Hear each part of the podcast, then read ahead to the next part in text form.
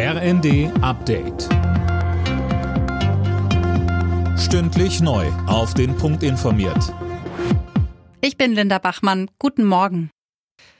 Wegen möglichen Landesverrats ist ein Mitarbeiter des Bundesnachrichtendienstes festgenommen worden. Der Vorwurf, er soll für Russland spioniert und geheime Infos weitergegeben haben. Das teilte die Bundesanwaltschaft mit. Die Wohnung und der Arbeitsplatz des Beschuldigten beim deutschen Auslandsgeheimdienst wurden durchsucht. Die abgesetzte Vizepräsidentin des Europaparlaments Eva Kaili bleibt vorerst im Gefängnis.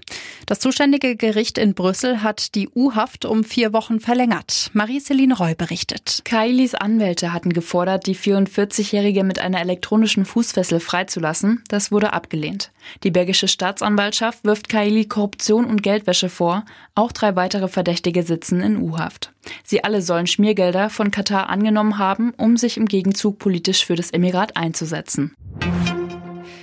Nachdem die USA die Lieferung des Flugabwehrsystems Patriot an die Ukraine angekündigt haben, will auch Deutschland nochmal schauen, was in Sachen Luftverteidigung weiter geliefert werden kann. Das hat Außenministerin Baerbock gesagt.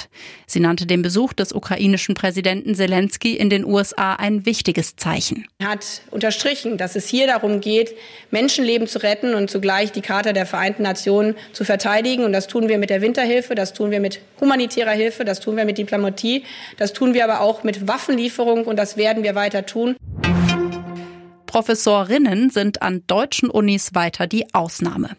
Nur etwa jede vierte hauptberufliche Professur war im vergangenen Jahr mit einer Frau besetzt. Seit einigen Jahren wächst ihr Anteil zwar, allerdings nur langsam. Alle Nachrichten auf rnd.de